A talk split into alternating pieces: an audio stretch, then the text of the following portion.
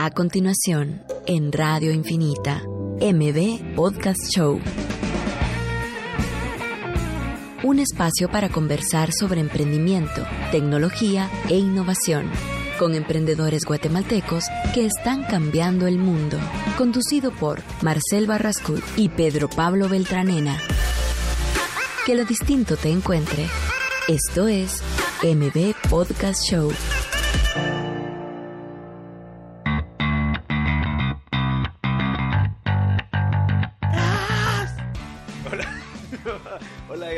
Otro episodio de M Podcast Show. El día de hoy estamos celebrando el episodio número 50, para el cual está emocionado aquí conmigo. Estamos recordándonos de cómo fue que comenzó todo el programa y creo que ha sido una aventura, una aventura demasiado interesante y donde ha habido mucho aprendizaje.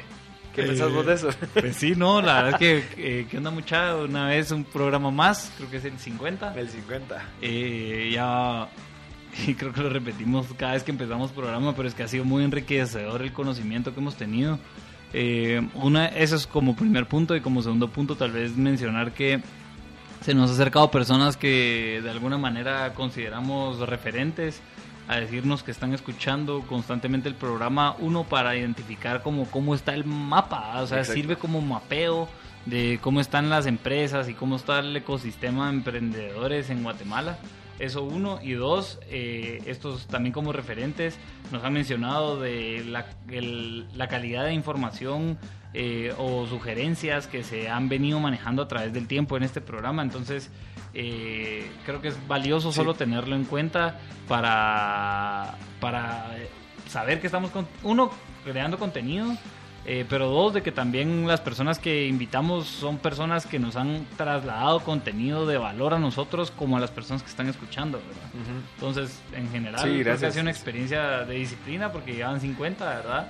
Eh, 50 y- semanas. 50 semanas de venir y conversar y, y tener una conversación activa con ustedes, con, entre nosotros y con las personas que vienen. Entonces, Sí, eh, ha sido súper valioso. Exacto. Definitivamente. Y por cierto, ahorita con Pero Pablo estamos eh, buscando a una persona que nos pueda apoyar para la programación. Incluso que nos ayude a, a- a conseguir invitados, a, a- a que entienda qué es lo que estamos buscando nosotros y que nos dé esa mano necesaria para, para poder crecer este programa, buscar a más emprendedores, buscar eh, eh, información, estructura.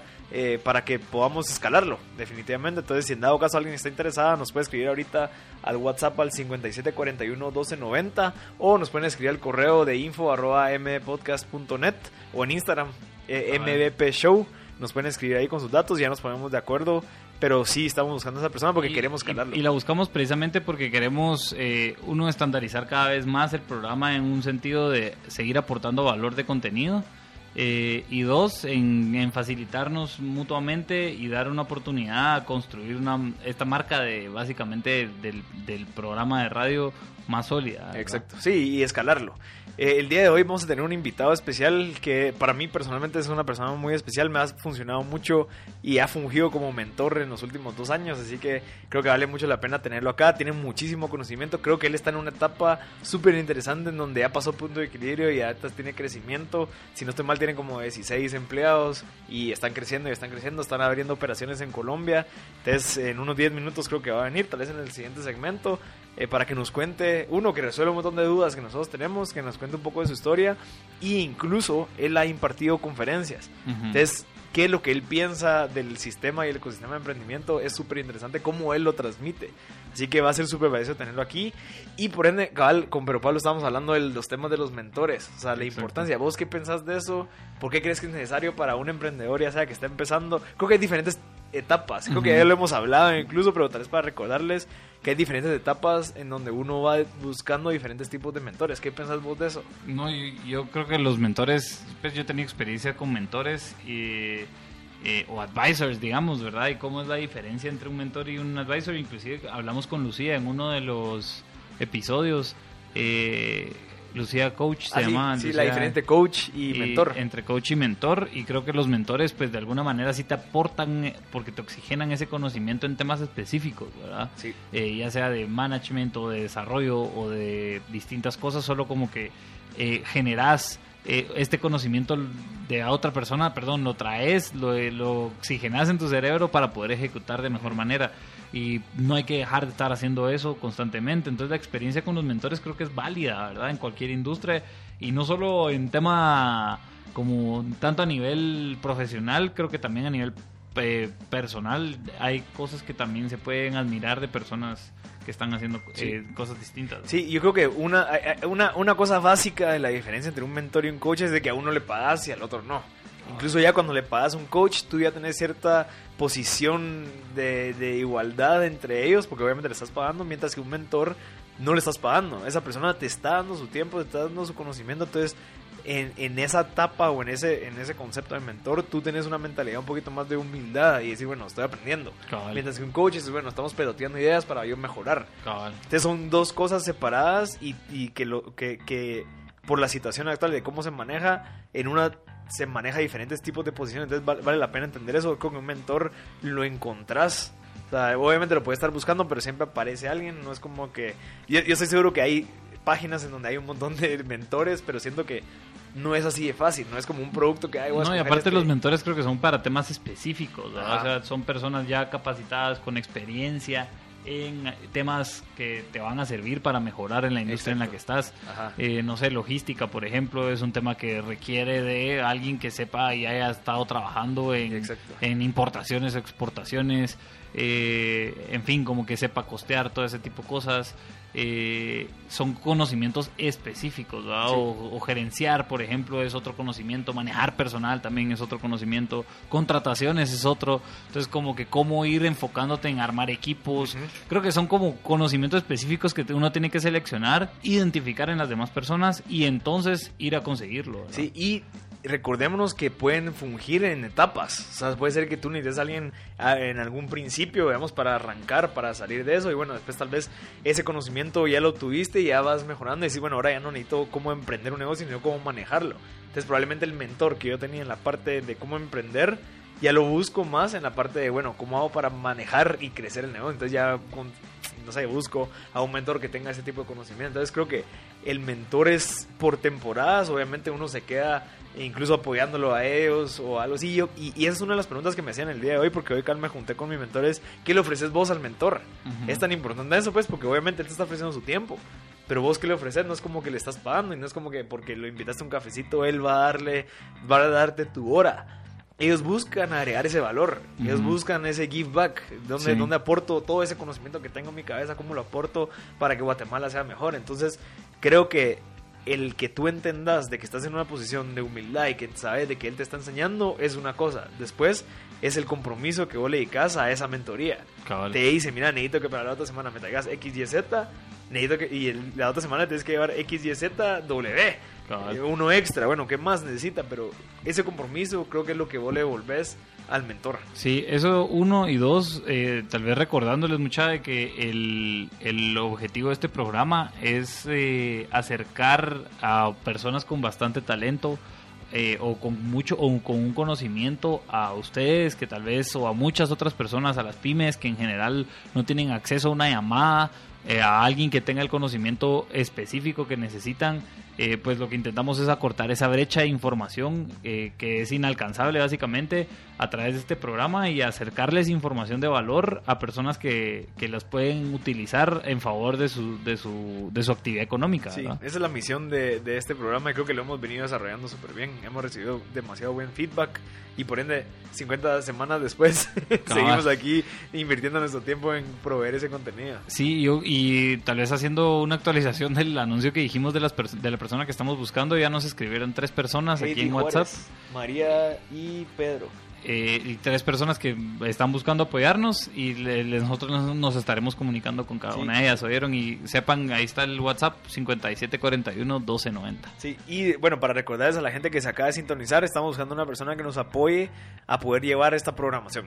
hacer una programación, eh, buscar eh, posibles entrevist personas para entrevistar, desarrollar algunos temas y pues probablemente apoyarnos aquí con medios y, manejo de las redes sociales también, que es lo que, lo que Le recordamos que también nosotros tenemos nuestras empresas aparte, entonces el invertirle tiempo a las redes y demás, pues obviamente cuesta un poquito, entonces por eso buscamos ese, voluntariado. Entonces, bueno, para ir terminando el primer segmento, eh, vamos a tener a un invitado especial, creo que tiene mucho conocimiento, como les decía, ha tenido empresas, tiene empresas y creo que les va a ser de mucho valor.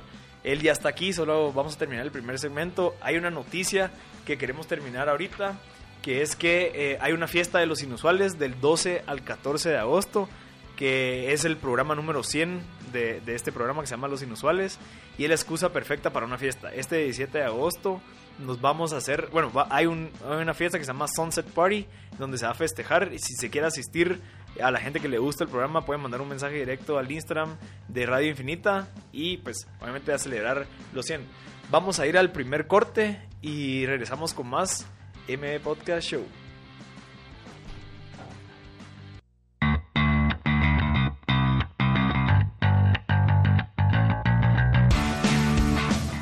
Bueno, ya estamos aquí de regreso con César.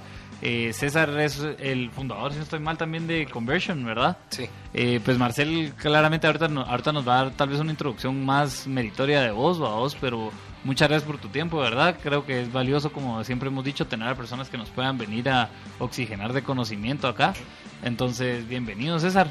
Eh, tal vez nosotros muchos de los temas que nosotros solemos hablar y, conversar es hablar de las luchas como emprendedor que como emprendedor se tienen, ¿verdad? Ese, ese sentarse y llegar a un lugar y ah, suspirar, Así como que bueno, llegué, Pero porque el día ha estado bastante movido o porque, en fin, muchas cosas están pasando en, en el mismo momento entonces, tal vez eh, creo que es una posible manera de, introducir. Y antes, Marcel, tal vez introducirnos a, sí, César. A César García, muchachos, lo tenemos aquí con nosotros. Eh, bueno, me costó un cachito coordinar. Hace ratos que te queríamos tener acá, pero obviamente, como cualquier emprendedor, el tiempo es oro. Y gracias por darnos esta hora. Creo que tu conocimiento, como lo he visto, te he visto en conferencias, te he visto dando charlas, eh, emprendiendo en nuestros juntes anuales, que por cierto, con César nos hemos juntado los últimos dos años, a principio de año, para estructurar como que las metas, ¿verdad? a dónde vamos y qué es lo que hay que hacer. Y obviamente yo voy con un montón de preguntas para resolverlas ahí contigo. Pero creo que es una persona que vale la pena escuchar y, creo que no se te ha explotado tanto, entonces por eso es de que te, queremos sacar el jugo en esta hora. Nos quieres contar un poquito de tu background y también meter las luchas, porque creo que eh, obviamente venís corriendo ahorita y yo sé que te saqué de ciertas reuniones, pero para que la gente se sienta identificada de las luchas que seguimos teniendo los emprendedores, no solo porque ya tienes tu negocio, ya estás eh, tomando cafecito, no, sino que ah, todavía hay lucha. Entonces, empecemos con las luchas y si queriendo después nos contás un poquito de tu background. Ok. Eh, bueno, mucho gusto a todos los que están escuchando. Em, un poquito de las luchas que he tenido, eh, quizás siempre con el tema de negocios. Este ya es el que sería como cuarto negocio en el cual estoy eh, iniciando. no todos de estos han sido exitosos, pero de todos se les ha aprendido. El primer negocio, pues básicamente lo empecé más o menos como a los 18 años en la universidad. Yo iba a la U y uno es inquieto siempre y, dije yo, bueno, ya salí a mediodía, qué aburrido, no hay nada que más que hacer.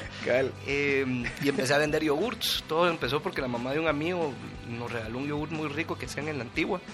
Eh, y ahí empezamos precisamente a decir, bueno, entonces voy a vender yogurt y me imaginé mi imperio de yogurts. Y ahí iba yo con mis hieleras por todas las universidades tratando de venderlas. En la San Carlos, en la Landívar, en la Marroquín. Em, me gané mis primeros mil pesos, los invertí en regalos para la novia en ese momento, eh, no la decisión más sabia, quedan a la novia, pero tampoco se gasten lo poco que han ganado. Eh, de ahí, pues, eh, inicié una revista de gastronomía, se llama Guate Dining. esa revista, pues, ya no formo yo parte, le vendí mi pedazo ya hace más o menos cuatro años. Luego paso con Javi Mata, precisamente, a Yalo. ahí, pues, estuvimos en todas las pivots que tuvimos precisamente con aquel eh, que empezó, llamándose Ayalo, ¿verdad? Empezó llamándose Ayalo. En México nos molestaban que cuando al fin le pegáramos se iba a llamar solo O. cada vez que le cambiábamos, le, cambiábamos, ah, quitábamos una letra al nombre. Eh, entonces, sí, empezamos desde siendo un, como LX para frijolitos hacer un comparador de precios de retail, hacer un chat, una aplicación de chats, a eventualmente integrarnos con el tema de, de- de Facebook y demás. Eh, luego, pues ya a los, a los años, eh, yo me regreso a Guate. eh, precisamente porque junto con Diego Ríos, que creo que ya lo han tenido aquí, o, o- bueno, has tenido vos en el podcast, eh, pues con aquel en paralelo yo tenía a cargo toda la parte de marketing eh, y dábamos un curso de emprendimiento y dábamos charlas precisamente de, de cómo utilizar Facebook para tu negocio. Empezamos ese negocio, ese negocio pues era hacía mucho ruido, pero hacía poca plata, creo yo. Eh, y eventualmente decidimos hacer el, el cambio, nuevamente los pivots, como siempre, eh, a, ¿cómo se llama? A hacer consultorías de mercadeo. Viendo el tema de consultorías, nos encontramos con un nicho interesante que es el real estate. Eh, y estando trabajando con los eh, desarrolladores inmobiliarios precisamente, Diego tuvo la brillante idea de venirle a uno y decirle, mire, ¿quiere que le implemente un CRM? Se voltea a mí, me dice, vos implementaste ya uno, dale vos bien. Eh, y así empezamos. Eh, ya ahorita precisamente tenemos más o menos como el 40% del mercado de los desarrolladores. Tenemos más o menos como unos 70 proyectos inmobiliarios eh, que siguen nuestra metodología de mercadeo, de procesos de venta, todo el análisis de datos. y ya precisamente este año empezamos a, a tocar las puertas en Colombia. Primero es el otro mes, ya tenemos los primeros tres clientes por allá. Entonces, pues ahí va Qué un poquito todo eso, ¿va? Y pues ahí tendremos tiempo para, para profundizar en los en las luchas que pasa uno ahí, ¿verdad? Es una pues creo que un roller coaster emocional esto. Eh, y yo creo que uno de los mayores aprendizajes es cómo controlarse uno sus emociones, cómo uno se va regulando, cómo uno va ganando este Dominio. dominio propio, ya a uno no le pegan de igual manera los, los problemas, eh, pero llegar a ese punto, pues sin duda, sin duda a duda fue, Sí. fue, fue un camino difícil, doloroso, eh, pero ya hoy que uno lo ve para atrás, pues satisfactorio, ¿no? Qué interesante. Qué, qué interesante ver esos pivots. Porque al final creo que esos pivots puede ser de que mucha gente lo vea como algo negativo. Que como así que no funcionó, entonces está haciendo otra cosa. El ejemplo de, de, de Yalo. O sea, ahorita ya son chatbots y empezaron vendiendo frijolitos. O sea, la importancia de, de serlo, o sea, sumamente flexible para ir innovando y decir, bueno, esto no funciona y rápido, ¿verdad? O sea, creo que eso es algo que vale la pena. Eh, bueno, luego surge Splash y ahí empiezan a desarrollar esos cursos que eran geniales. Yo me acuerdo que yo fui a uno, tenía un amigo que trabajaba ahí y ahorita pues se han convertido en, en conversión, lo que son ahorita. Entonces, puedes eh, enfatizar o puedes de- elaborar un poquito la importancia de esos pivots. Sí, mira, yo creo que uno de, las, de los grandes problemas, a a mí me encanta leer un montón, eh, eh, leo de todos temas de derecho, filosofía y demás, eh, pero una de las cosas que, que siempre me llamaba la atención es cuando vas leyendo diferentes libros empezás a darte cuenta que hay diferentes puntos de vista de ver los mismos problemas y uno de los que me llamó la atención precisamente fue el de Walt Disney, la biografía de Walt Disney. ¿Ok? Eh, y él platicaba, por ejemplo, que cuando él empezó, él hacía dibujos, eh, pero básicamente como historietas. Eh, y viene él eh, y le dicen, mira, yo quiero hacer un cortometraje. Le dice, pero vos estás en el negocio de, los, eh, de las tiras cómicas. No, yo estoy en el dibujo de las animaciones. Hace la primera animación y después dice, yo quiero hacer un, largo, un largometraje. Y él le dice, no, pero si tú estás en el negocio de los cortometrajes de las animaciones, no en los largometrajes. No, ¿quién dice? Yo estoy en el negocio del, del cine. Eh, y eso incluye también a las caricaturas. Eh, y así comienza a crecer y después cuando se le ocurre la idea de hacer eh, eh, Disney World, él viene y comienza a decir, mira, es que quiero hacer Disney, World, pero si usted está en el mundo del cine, y él dice, no, yo estoy en el mundo del entretenimiento. Entonces comienza Ala, a tener una, una manera bien distinta de ver los problemas. Eh, y, y a mí lo que me comienza a suceder es que eh, el tema de no quedarse uno obsesionado con la idea del negocio inicial, creo que es clave, porque si uno a uno le dicen que sea persistente, ¿verdad? Pero si uno tampoco, se, o sea, hay que ver una elección, precisamente con Javier lo platicamos varias veces, era cuál es la, el momento de diferenciar entre alguien persistente y alguien necio. Y es una línea bien delgada de, de identificar. Entonces, eh, parte de las conclusiones que llegamos era decir, necio sos cuando lo estás haciendo por las razones incorrectas. Necio sos cuando no estás dispuesto a abrir otras posibilidades. Y ese precisamente es el momento donde decís tiempo. Yo no estoy aquí porque quiero vender cursos, yo estoy aquí porque quiero impactar de alguna manera con el tema del, mercadeo. ¿Ya? Entonces no necesariamente tienen que ser cursos, pueden ser de otra manera. Es que yo quiero implementar CRMs para todas las industrias. Tiempo, puedes encontrar y hacer más impacto si lo haces en una industria específica. Eh, en el caso de Yalo pues fue lo mismo, ¿verdad? Y todo el tiempo estuvimos haciendo, pero el, el tema de estar investigando, el de no quedarse uno fijado con ser necio, básicamente, ¿verdad? Sino tratar de tener una visión más grande, como la que hablaba Walt Disney. Eh, creo que te abre la mente a decir, mira, pues quizás este no es tu problema, tu problema es este otro, eh, y reenfoca precisamente el negocio. Eh, ahora, eso es, es, bien fácil decirlo, el cambiarlo es un camote, significa a veces despedir gente, significa a veces ya estoy ganando mis 5 mil, 10 mil pesitos de salario y tirártelo a cero porque crees que así puedes ganarte los 30, los 40, los 50. Eh, el cambio es, es difícil eh, y yo creo que por eso es que tampoco se hace así nomás, porque te pone en una situación bien incómoda de tener que volver a empezar de cero. Qué interesante. Sí, no, creo que qué iluminador lo que acabas de decir y creo que también siento empatía con lo que con lo que mencionas y creo que es una lucha que estamos todos acá teniendo. Eh, y, y, tal vez lo, lo, para hacer una síntesis tal vez de lo que dijiste y, le agregaría decir de que es enfocarse en el problema y no enamorarse de la solución, ¿verdad? Exacto. ¿Por qué? Porque si te enamoras del problema solo vas a seguir, perdón, si te enamoras de la solución solo vas a seguir y seguir probando por un necio de que así querés que funcione, pero hay muchas otras maneras de cómo eso puede funcionar. Entonces, eh, creo que esa es la lucha constante, pues, ¿verdad? Como emprendedor, creo que lo resumiste bien, tanto desde, desde esa montaña rusa emocional como hasta esa montaña rusa netamente de agregar, estar agregando valor y que hayan ingresos o no los hayan, ¿verdad? Eh, pero qué valioso también saber que estás en esa lucha y, ubicarte como uno de las personas que está en esa lucha, creo que también es eh, alimenta al ecosistema. Sí, mira, yo creo que hay un socio que una vez me dijo, mira, yo le doy a un negocio le doy dos años de vida y si en esos dos años no llegué a tal punto, eh, yo cambio el negocio totalmente. Eh, en el caso de, pues, de este socio, él, ese era su criterio, pero yo creo que una de las cosas que es clave, siendo un poquito más prácticos, es tener esos criterios. Eh, porque así hay un momento para hacer cambios, pero también hay un momento para sentarse y darle y darle y darle y darle y darle, ¿verdad? O sea, y está bien, no, no todo el tiempo puedes estar cambiando, o sea, porque si no es una incertidumbre y, no avanzas y no haces nada y te da parálisis por análisis.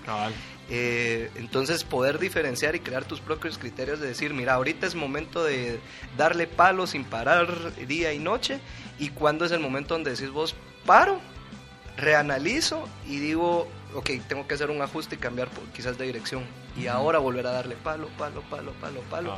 Y otra vez parar en un momento y decir, voy bien, voy mal, reajusto o sigo en el camino. Esos criterios pueden ser trimestres, puede ser plata.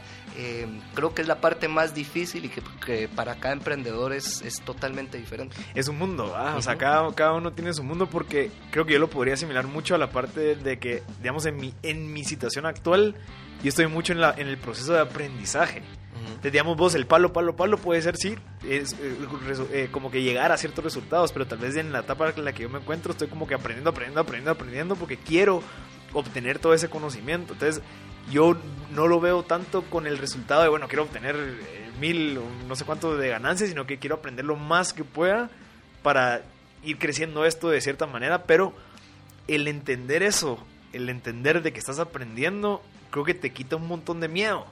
¿Me explico? O sea, no sé si te ha pasado a vos, tal vez cuando estabas en Splash, pero porque fue como el comienzo de lo que tenés ahorita. O sea, ustedes comenzaron con Splash y Splash se convirtió. Entonces, todo ese trayecto de, Splash creo que fue mucho aprendizaje para decir, bueno, ok, ya estamos listos para agarrar a, este camote enorme de esta industria y ser el, el 40-50% del mercado, pero entenderlo. Creo que es bien importante entenderlo y aceptar que estás en un proceso de aprendizaje, no sé. Sí, mira, yo quizás he tenido la dicha eh, de que mis papás son profesores universitarios y son investigadores los dos. Okay. Entonces el tema de estar aprendiendo todo el tiempo eh, viene como de familia.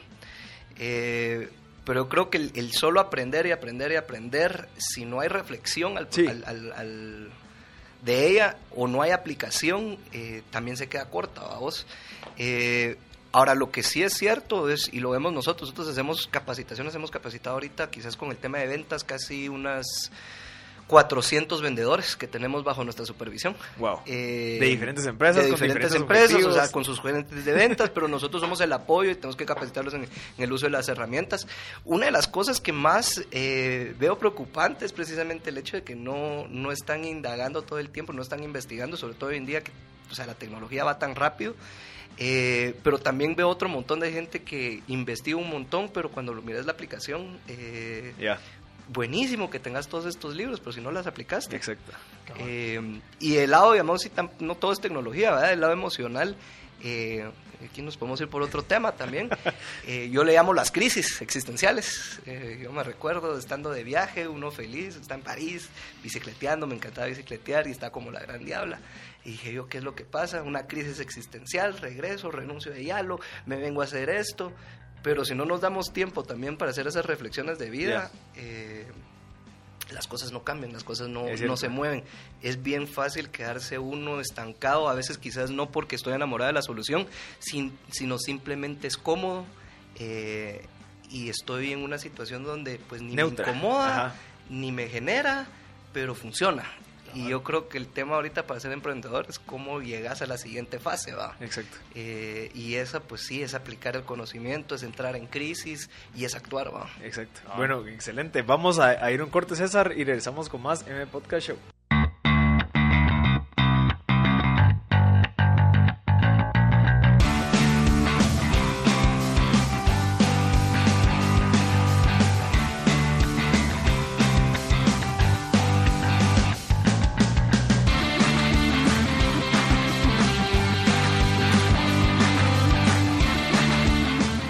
Estamos de vuelta en el, en el tercer segmento de M Podcast Show. Para la gente que está preguntando por teléfono, el, bueno, César García, así se llama nuestro invitado especial. Él es uno de los fundadores de Conversión. ¿Cómo se pueden contactar contigo para que apliquen eh, tus servicios dentro de, sus, de, sus empresas? Claro, con mucho gusto. Eh, nuestro sitio web es www.conversionaventa.com. Eh, y si no, eh, que nos escriban en la página y con mucho gusto les paso mi, mi correo, mi teléfono y bueno, igual estás en Instagram, estás Ahí me siguen, pueden seguir en Instagram. también inclusive escríbenos aquí al WhatsApp al 57411290 para saber un poco más. O si tienen alguna pregunta con la industria en la que te manejas, que es en la industria inmobiliaria. con mucho gusto. Sí, yo tenía una pregunta con respecto también al, emprendimiento, Y otra vez como a generar ese perfil de emprendedor que es uno, ¿verdad?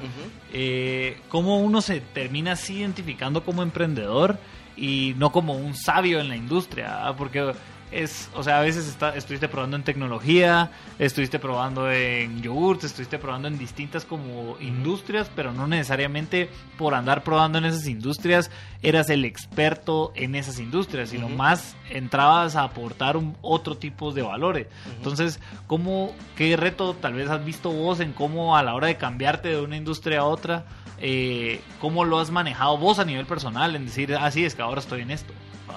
Y cómo, cómo ha sido ese, ese conocimiento y ese approach con las personas con las que saben que estás emprendiendo etcétera, en decirles, mira, ya no estoy en esto, ahora estoy en esto y estoy haciéndolo de esta manera. Claro. Mira, yo creo que una de las cosas es... Em, la academia te lleva a la especialización, pero creo que cuando tenés un negocio, como que ser más generalista ayuda un poco más.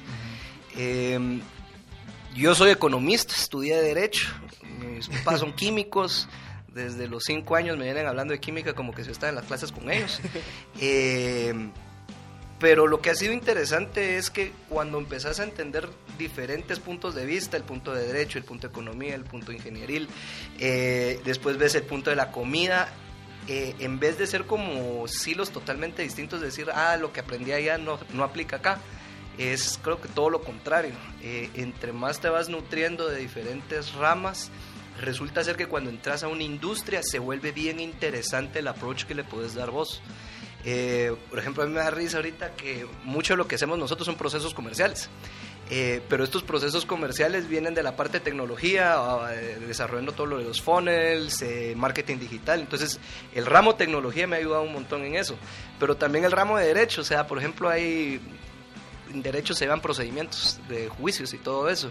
Y hay muchos conceptos que de repente se volvieron interesantes decir en las ventas. Entonces, por ejemplo, la carga procesal en un juicio eh, dice que ciertos actores son los que tienen que tener el, la responsabilidad del proceso, es el que tienen que estar solicitando y rogando para que el juez resuelva. En el caso de un proceso comercial, la carga procesal está del lado del vendedor. Entonces, ¿cómo vas agarrando esas mismas analogías, criterios de oportunidad? Y entonces te das cuenta que que el, haber estado en distintas industrias de repente nutre eh, y te da un edge en una nueva industria porque traes una perspectiva diferente. Eh, ahora bien, el tema es eh, tener como esa apertura mental y, y, esas indagaciones y esas reflexiones para decir, tiempo, no todo lo que he aprendido se va a saco roto, entonces cómo lo voy aplicando, ¿Cómo, cómo esto hace sentido con lo que estoy aplicando en este lado.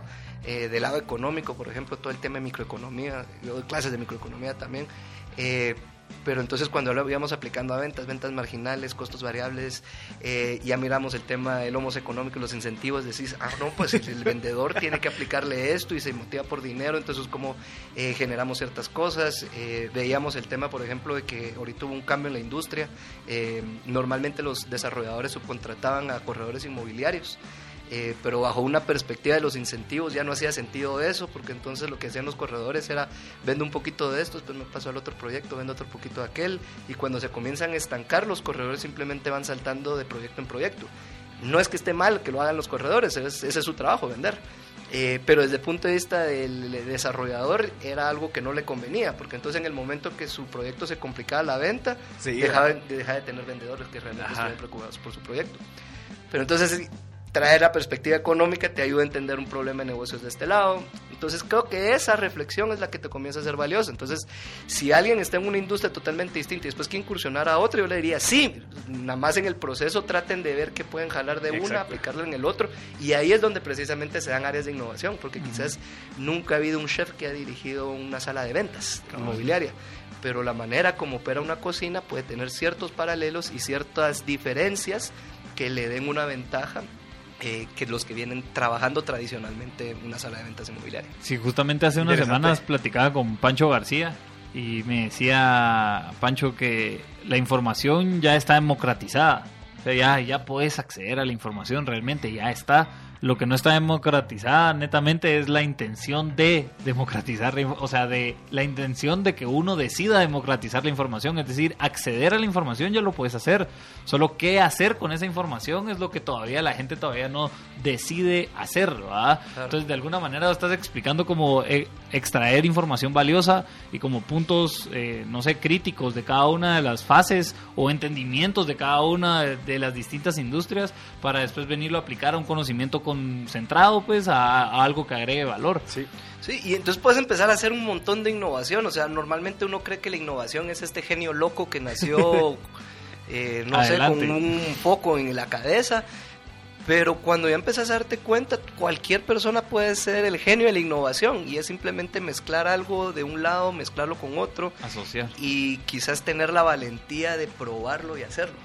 ¿Ya? Que ese es el segundo factor, creo yo, del emprendimiento, a tener esa valentía. solo déjame ver algo en el primer punto que dijiste. Yo creo que cuando estás en diferentes industrias tenés diferentes de perspectivas, incluso pensamiento crítico mucho más amplio obviamente ya pasaste por esto, lo desarrollaste así, bueno, ahora cómo aplico, como decía, en esta industria. Dejémonos de eso y pensemos en la parte de network. O sea, vos todo el conocimiento de todas las personas que conociste en estas industrias probablemente en algún momento te van a servir en otra industria. O probablemente vos los vas a poder resolver el problema o alguna solución por medio de este nuevo conocimiento que adquiriste. Entonces como que el estar en diferentes industrias creo que al final es una como que un beneficio. Porque surgen cosas, es cuando unís cosas diferentes y dices, wow, no sabía que se podía hacer esto, como lo que has de decir. Entonces creo que vale la pena y si en dado caso uno no está en diferentes industrias, probablemente es recomendable, bueno, juntarte con gente con diferentes puntos de vista, desarrollar ideas. Si no es eso, bueno, desarrollar un hobby nuevo que te haga despertar neuronas nuevas que te requieran de diferentes skills y que te obligue a desarrollarlas. O sea, si en dado caso no tienes la oportunidad de saltar de una industria a otra industria y estás en un mismo trabajo, pero quieres crecer, una de las soluciones podría ser esa. Claro. Mira, hay otro tema aquí, es em, cuando salís a ser emprendedor, inmediatamente el, que tomaste este paso de valentía eh, te hace sentirte como algo totalmente diferente. Eh, y sobre todo si te va bien, te sentís el hombre más inteligente del mundo, ¿ya? Eh, pero creo que hay otra parte que es tener cierta humildad y esto es algo que he aprendido más en los últimos años, de decir sí, emprendiste, pero no te hace genio, no te hace el más sabio. Eh, y tener esa humildad de siempre escuchar a otras personas. Muchas de las cosas que hemos aprendido ahorita en conversión, eh, de las mayores aportes que después hemos dado nosotros a la industria, paradójicamente ha venido de quizás el vendedor de un proyecto. Eh, que si uno es arrogante solo viene y dice, no, vos no sabes, el experto aquí soy yo. Pero si uno tiene la humildad de dar dos pasos para atrás, escuchar, de repente hay nuggets de información que son súper valiosos de los lugares más inesperados. De la línea de fuego. Eh, y que precisamente ahí es donde más valor puedes empezar a encontrar. Entonces, la, otra reflexión, diría yo, es, tener esa humildad de querer aprender de todo mundo, no importa si es el gerente general de una empresa, el superemprendedor de tecnología de la otra, o bien alguien que está precisamente en un puesto de línea de entrada que te está compartiendo algo del frontline precisamente eh, y que también es valioso. Entonces tener esa humildad eh, de decir, no lo sé todo, creo que es bien importante. Y la otra cosa, creo que el tema, siempre regresando al tema de la educación y estar aprendiendo, es tener la humildad de decir, hay un montón de cosas que yo no sé. El otro día leí una cita de, creo que era Saramago, de Humberto Eco, que decía la razón por tener bibliotecas. Y él decía, ah, es que miren un montón de libros que usted tiene en su biblioteca, todo lo que sabe. Y él dice, he leído quizás el 10% de estos libros. entonces, ¿para qué tiene tantos libros? Dice, porque recuerdan dos cosas. Uno, las cosas que ya sé, y el resto son todas las cosas que yo no, sé. Y eso me mantiene humilde. Interesante. Lo que pasa es que uno quizás en el día a día no lo ve tan así, pero ya cuando lo tratas de ver de esa manera, es conozco a esta gente y conozco lo que piensan, pero conoceré las otras cosas que las otras personas sabrán o no. Yo tenía, tal vez ya entrando un poco en la industria, creo que vamos a ir en un rato corte, pero igual empezando la conversación, adentrándonos en la industria, eh, contanos un poco. Ahorita creo que hay una gran. y es un tema, creo que lo vemos todos, pero las construcciones, la ciudad se está yendo para arriba. Y creo que también es, es, es, es una etapa de las ciudades en donde cuando empieza a haber una concentración de personas, eh, las ciudades empiezan a ir para arriba y es una etapa en, la, en el avance, digamos, básicamente de las, del urbanismo. Entonces, tal vez, eh, ¿cómo crees que uno está beneficiando conversión a la venta esta industria que está en crecimiento, básicamente, eh, de vivienda? Eh, y dos, ¿cómo la ves en unos años? Porque creo que hay un tema un tema, o por lo menos yo no lo he conversado con nadie, que pues, creo que es primera vez que hay alguien aquí con respecto al tema de urbanismo, o por lo menos en, la, en el sector construcción, de cómo se ve en el futuro esa industria, ¿verdad? Claro. Más en la ciudad de Guatemala. Sí, mira, eh, es bien interesante, creo que eh, quizás para responder a la primera pregunta, ¿cómo nosotros aportamos? Eh, la industria inmobiliaria es una de las industrias menos impactada por la tecnología a nivel mundial, ¿ya? Eh, de hecho, ha sido hasta en los últimos dos años que ha salido algo que se llama PropTech, que son toda la tecnología para temas de real estate. Eh, ¿Y qué hacemos nosotros específicamente? Nosotros eh, establecemos todo el procedimiento comercial, desde mercadeo, eh, automatizamos el ingreso a los sistemas de ventas, generamos el sistema de venta para todo el control de seguimientos. luego analizamos toda la data para ver cuáles son los nichos de mercado con más segmentación, vemos ritmos de venta, eh, tenemos mejores prácticas de la industria. El hecho de que pues ya estamos con el 40% de la industria nos ha dado muchísima perspectiva de esto. Hemos hecho un par de consultores también en Colombia. Eh, entonces ese orden de mejorar el rendimiento o el performance del equipo comercial ha sido clave. Eh, ahí lo que nosotros siempre decimos es persona, rutina, proceso, tecnología. Tecnología es lo último. Tecnología solo sirve para recopilar la información y poder analizarla más fácilmente. Ahora el tema es cómo esta tecnología genera información para saber primero que todo si tengo al equipo eh, más capaz posible. ¿ya? Entonces tengo al equipo correcto, luego qué rutinas de trabajo tengo que lleguen a maximizar el resultado que yo tenga y después qué procesos tengo para garantizar que eso se mantenga en el tiempo. Porque de nada sirve vender un mes y que me fue maravilloso si de todas maneras al otro mes no va a funcionar. Te vas belly up. Entonces, esa parte de refinar y, establecer los KPIs y hacer efectiva el, proceso de ventas y automatizarlo es lo que nosotros hacemos. Eh, ahora bien, con el tema de la industria en Guatemala, eh, creo que ahorita va a ser un momento bien bonito para la industria. Eh, ahí han hablado del tema de la burbuja inmobiliaria, si hay o no hay. Creo que ya ciertos segmentos de mercado ya se acabaron. Los segmentos más altos ya no vamos a ver edificios por una buena cantidad de tiempo. Sin embargo, creo que lo mejor está por venir y es que precisamente ahorita se va a mover mucho del, del segmento inmobiliario, se va a mover precisamente un segmento C menos de más, ¿ya? Eh, entonces prepárense porque van a haber muchísimos más edificios de los que van a ver estando viendo hoy.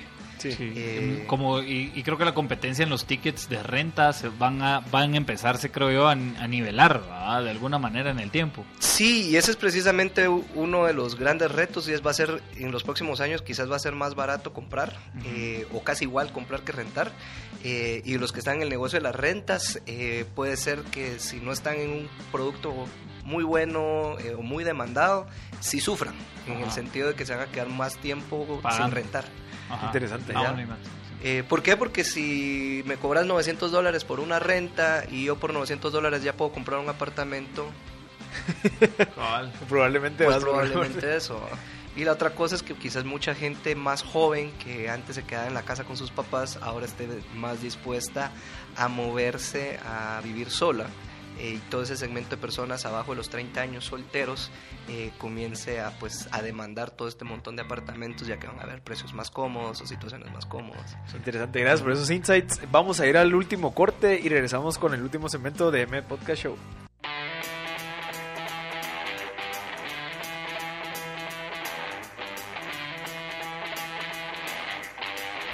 Ya estamos de vuelta en el, en el último segmento de M Podcast Show. Le recordamos que hoy tenemos a César García, que es uno de los fundadores de Conversión, que ayudan a, bueno, en la industria inmobiliaria ayudan mucho en la parte del proceso de ventas.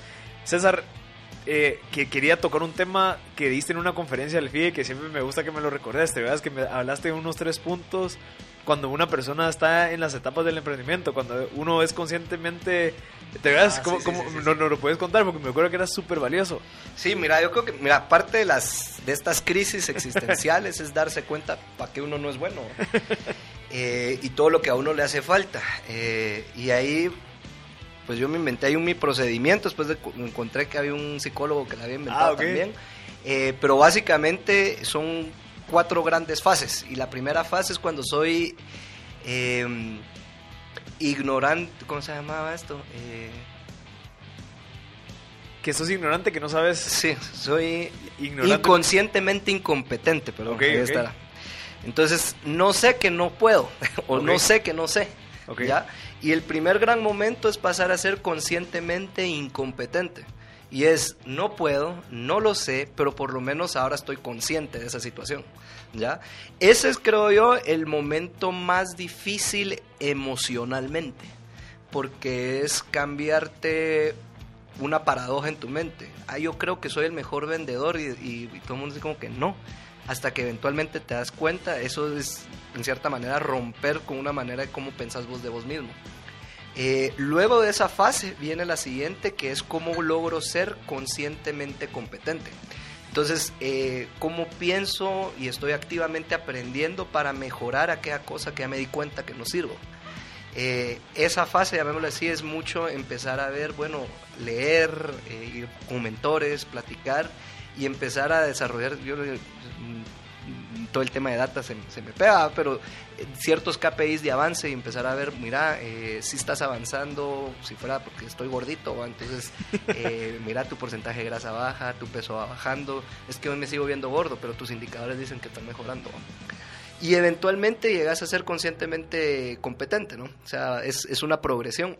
Y luego tu gran reto es cómo lo pasas a ser inconscientemente competente. Es cuando ya no necesitas monitorearlo, ya no necesito todo el tiempo estar haciéndome check, ponerme una rubber band en la muñeca para recordarme que no tengo que decir, pedirle a alguien más que me recuerde que no tengo que hacer tal cosa, sino que simplemente se vuelve un hábito tuyo y pues ahora ya no le tenés que dedicar tanto espacio mental y simplemente se vuelve eh, parte de lo que ya sos.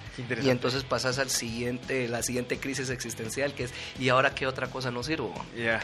Eh, pero sí es, es un proceso bien bonito de, de desarrollo. Que pasa es que esa primera etapa Ajá. es, la, etapa más dura. De ahí la otra es etapa larga, pero ya es como, bueno, ¿y cómo avanzo? ¿Y cómo avanzo? ¿Y cómo avanzo? ¿Y cómo avanzo? ¿Y cómo puedes saber, o sea, cómo puedes pasar de la primera etapa a la segunda etapa? Probablemente estás probando. O sea, cuando no sabes que no sabes, Yo te vas a dar cuenta que no sabes, que no sabes cuando probas. yo creo que hay, hay- hay dos cosas. Eh, una es estar muy consciente de lo que te dicen los demás, ¿ya?